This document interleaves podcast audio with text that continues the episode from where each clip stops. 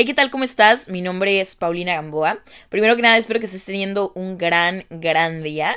Y de verdad, muchísimas gracias por estar escuchando este tercer episodio del podcast Correctamente Incorrecto. Me ayudaría demasiado si realmente lo compartes con tus amigos, familiares o personas que quieras que lo escuchen acerca pues del tema y de las cosas que voy a estar hablando por aquí.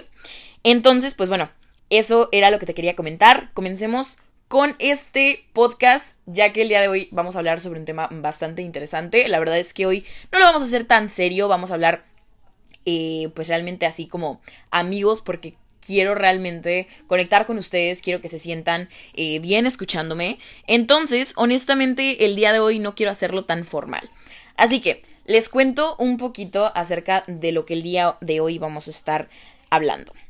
Alrededor de mis 15 16 años de edad, eh, que fue cuando más o menos empecé a independizarme, que realmente pues fue alrededor, sí, de los 15, 16. Me ha tocado bastante eh, ver a personas juzgándome a mí, a mis compañeros, a, a mis amigos, incluso a familia mía, eh, que han sido juzgados por la edad, ¿no? En este caso, digamos que tú quieres hablar sobre tal tema y te callan y te dicen, sabes que tú no puedes hablar sobre ese tema, no te toca a ti hablar sobre ese tema y uno se siente así como de que, ¿por qué no? ¿Sabes? Entonces te reprimen un poquito y ahí es cuando van sembrando un poquito de inseguridades, ¿no? O tipo, yo quiero hacer eso, eh, yo quiero hacer esto y de la nada viene alguien y te dice, ¿sabes qué? Eh, no puedes, deja de estar soñando, deja de estar eh, pensando tan alto, deja de estar volando y realmente te cortan las alas. Quieras o no, es algo que normalmente entre la niñez y la adolescencia es algo que afecta bastante a las personas. De ahí es que vienen muchísimas inseguridades, de ahí es que vienen muchísimos eh, problemas a futuro con, bueno, más que nada em, en la vida social, ¿no? Porque te sientes bastante inseguro acerca de hablar sobre algún tema, acerca de hacer algo, y ahí es cuando te empiezas a preguntar, ¿yo soy realmente capaz de hacer esto? Y bueno, lo que yo quiero tocar acá es que, primero que nada, entendamos que si tú vas a ser padre, si tú vas a ser madre, o si ya lo eres, te quiero recomendar muchísimo que, bueno, desde mi perspectiva de persona de 17 años, no juzgar a tus hijos por la edad que tengan y realmente a nadie. No juzgues absolutamente nadie por la edad que tengan. Déjame decirte y contarte un poquito de mi historia. Alrededor de los 15 años me vine a vivir a un país eh, completamente sola. Honestamente, eh, me ha ido bastante bien, gracias a Dios, pero no todo ha sido lo más fácil del mundo. Más que nada porque, pues bueno, jamás en la vida había trabajado, jamás en la vida había tenido una responsabilidad tan grande. Y es algo que me hace bastante feliz porque a pesar de que haya estado relativamente sola en este país, he sabido, eh, yo creo que sobrellevar todo y me siento bastante, bastante orgullosa de mí. Lo cual no es ego, simplemente se los comparto porque si tú te sientes identificado en, en, en una situación así, créeme que te entiendo completamente el hecho de tal vez eh, emigrar a otro país, el, el, hecho de estar solo, el hecho de mudarte por tu cuenta es bastante complicado, más que nada pues acostumbrarse a, a la soledad, a las responsabilidades de pagar una renta, a las responsabilidades de trabajar, a las responsabilidades de, pues bueno, hacer todo este tipo de cosas que un adulto hace, ¿no? Em, gracias a ello es que tomé la decisión de emprender, pero no vamos a hablar de eso el día de hoy. Luego, en otra historia, em, les voy a contar un poquito más acerca de, la decisión del emprendimiento.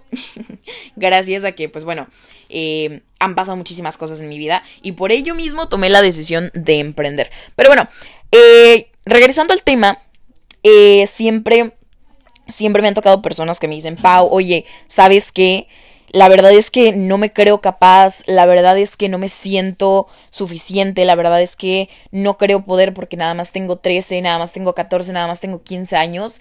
Y gracias a esas personas que me han dicho eso, es que decidí estar aquí el día de hoy compartiéndoles un pedacito de la historia que pues básicamente he ido viviendo a lo largo de mi tiempo y mi estancia aquí en Canadá. Así que vamos a comenzar. Eh, cuando yo tenía 15 añitos, tomé la decisión con mis padres, obviamente, de venirme para acá, para Canadá, porque para los que no sepan, pues yo nací aquí, nací en la ciudad de Toronto, Canadá. Y a los ocho meses de nacida, pues me fui a vivir para México con mi mamá. A los 15, repito, tomamos la decisión de venirme para acá. Porque, bueno, mejores oportunidades, estudios y todo eso. Eh, pues bueno, eso fue la decisión en su momento.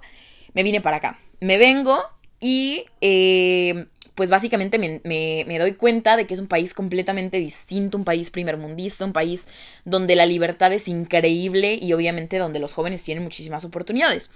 Pero el tema no es ese. El tema es que yéndonos, em, digamos, a familias latinas que pues, son personas hispanas, como eh, mexicanos, ecuatorianos y así, personas que pues hablan español, me di cuenta de algo eh, bastante, bastante loco, honestamente. Y es que el latino, normalmente, no voy a generalizar, pero normalmente, un 80% de las personas latinas juzgamos demasiado, demasiado a los jóvenes por, por la edad que tienen. O sea, me refiero a que en su momento a mí me juzgaron demasiado, pero demasiado para hacer las cosas.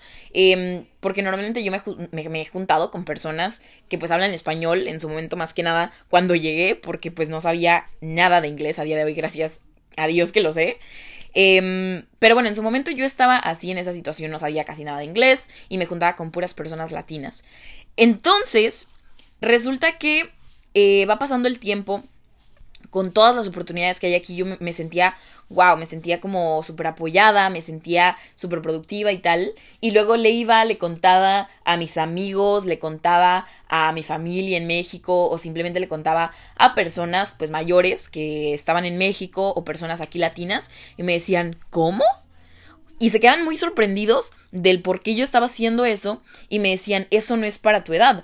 O me decían, es que tú no puedes estar haciendo eso, eso no te, no te, mm, eso no es para ti, ¿no?